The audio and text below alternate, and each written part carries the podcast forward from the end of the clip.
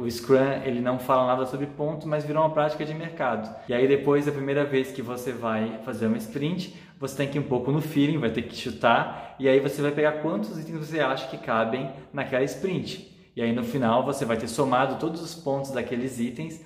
Se conseguiu entregar ou entregou menos, você vai atualizar para a próxima sprint, tentar pegar a mesma quantidade de pontos que deu certo na última, né, e colocar nessa nova sprint. Então é um trabalho que nunca acaba você sempre tem que estar tá arrumando a quantidade de pontos por sprint que a sua equipe consegue entregar. Uma coisa tão ingênua que era o ponto começa a virar uma coisa que ocupa muito tempo da equipe e a equipe começa a ter que procurar se especializar em pontos, né? Se especializar em estimar em pontos. O que, que, é, o que, que é um ponto, o que, é dois pontos, o que, que é três pontos.